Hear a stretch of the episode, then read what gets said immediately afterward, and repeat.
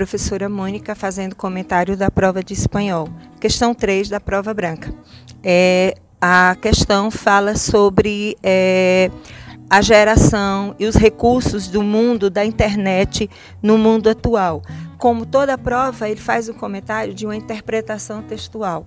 Então, eles estão fazendo é, uma apologia a todo um procedimento acadêmico e todo um recurso que utiliza no texto sobre a, o mundo sem a internet.